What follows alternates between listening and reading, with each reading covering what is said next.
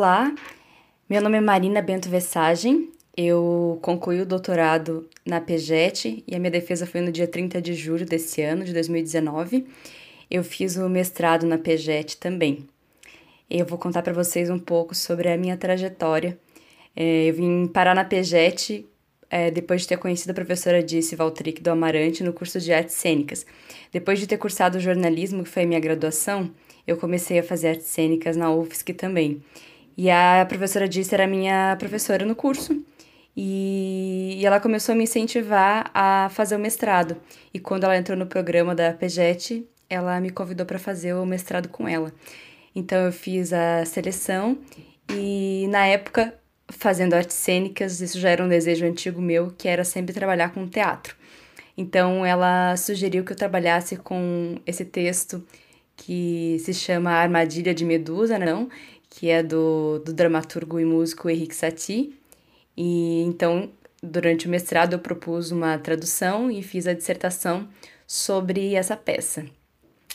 Foi uma experiência muito legal, porque eu trabalho com teatro e não só é, teoricamente, também tem um grupo de teatro que se chama Elefantes, Companhia de Teatro aqui em Florianópolis, e que agora está em São Paulo também. E na época eu fiz a tradução e propus que a gente fizesse uma montagem, uma encenação do texto.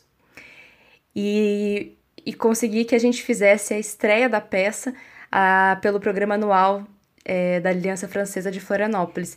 Então a gente estreou, eu defendi o doutorado em 2015 e a gente estreou em 2016, é, em setembro no Teatro Pedro Ivo, em Florianópolis, com um teatro lotado, 600 pessoas assistindo. E foi uma experiência incrível. Eu, além de ter traduzido e ajudado com a assistência de direção, também atuei na peça, fazia um dos personagens. Então, consegui nessa época aliar o meu trabalho é, acadêmico, de pesquisa teórica, com é, essa experiência prática e aí quis continuar, então é, comecei o doutorado logo em seguida, também com a professora Dirce como orientadora.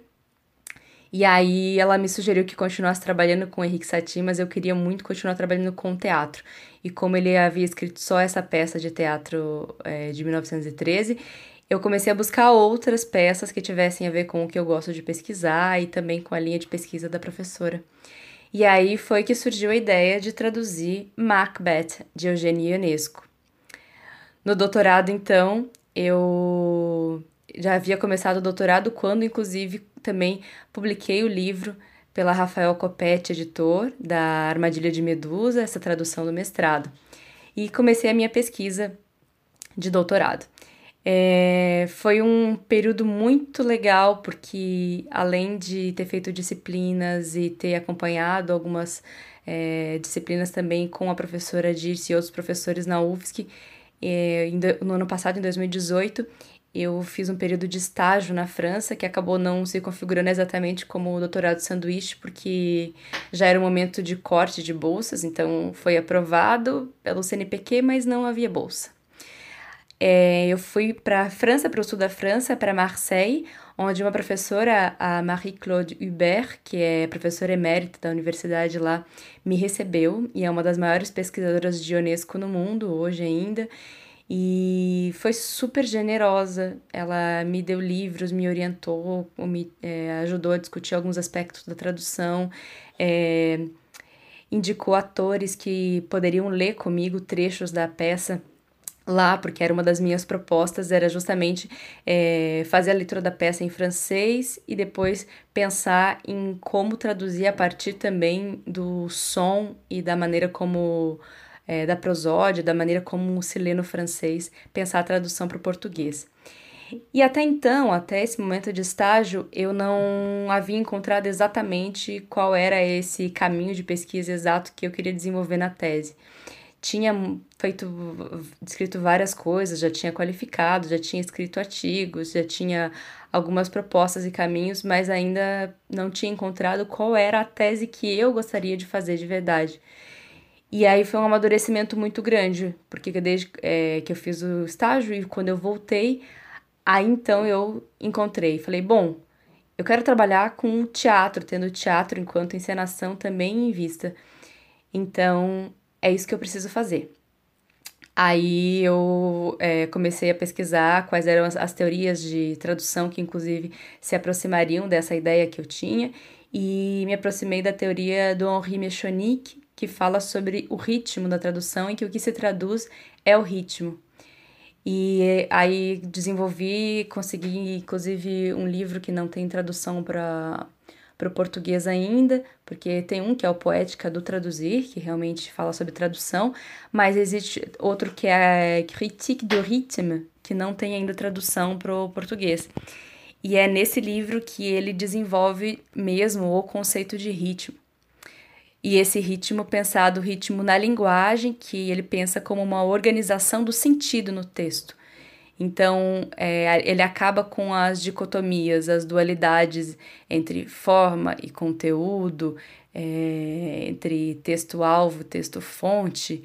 Enfim, ele pensa entre até entre texto e encenação como coisas separadas e como ver tudo isso é, em perspectiva funcionando como uma organização do sentido. O sentido acontece é, quando todos esses elementos se organizam. Então você consegue perceber o sentido em elementos que são é, que estão dentro da linguagem é, e que estão fora da linguagem, né? Como entendida. Por exemplo, aí você pode pensar é, a própria prosódia, a voz, é, mas também a palavra e o sentido da palavra e, e como tudo isso é, conforma esse sentido.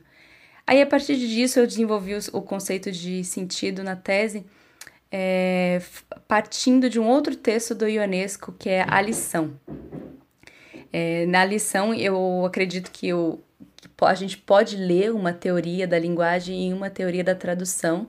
Então, a partir da discussão do próprio texto dessa peça de teatro, eu discuti os conceitos de ritmo, de discurso e por aí vai.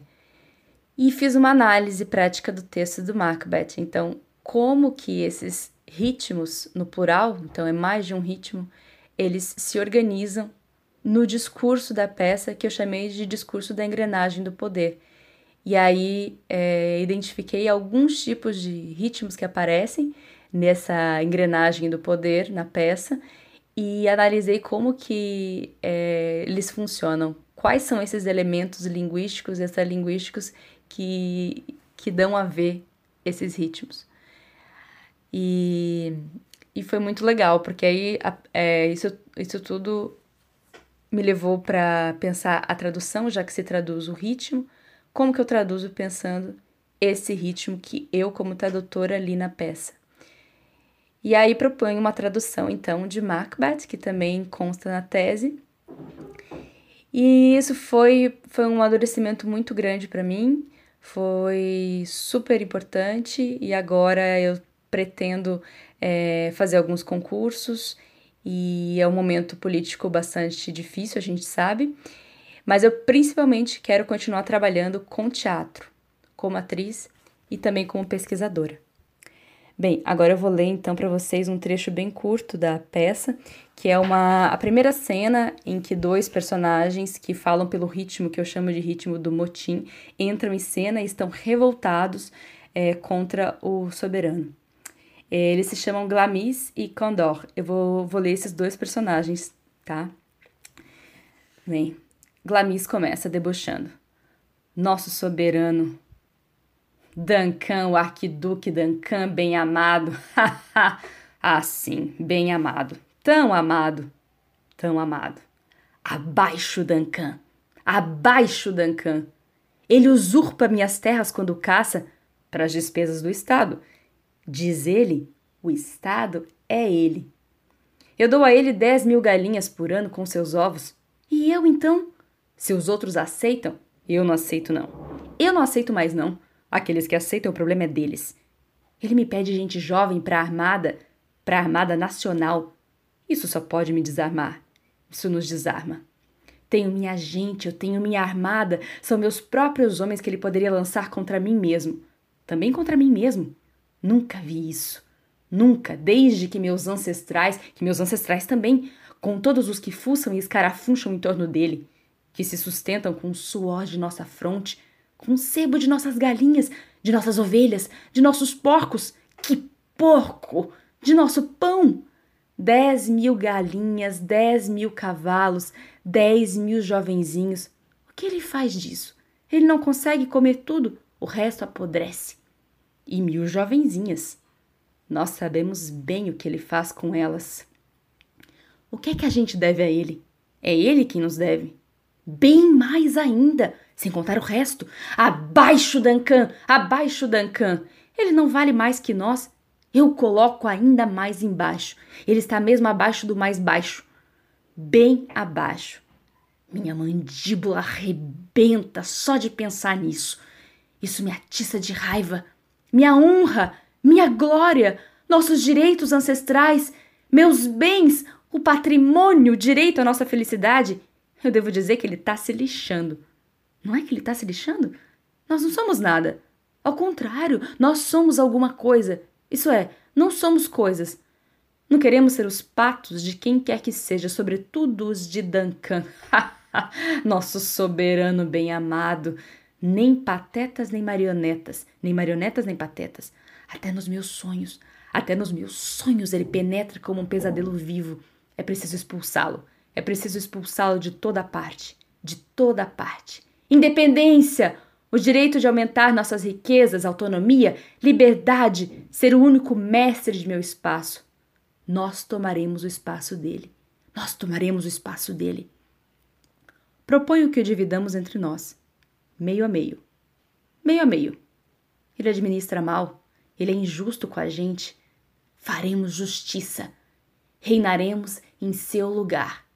A partir de agora, ele será o nosso lugar. Esse era um pequeno exemplo desse ritmo do motim, que é um ritmo de que um personagem busca o apoio do outro através da linguagem. E isso acontece por um encadeamento, uma repetição de várias palavras e de vários sons, inclusive.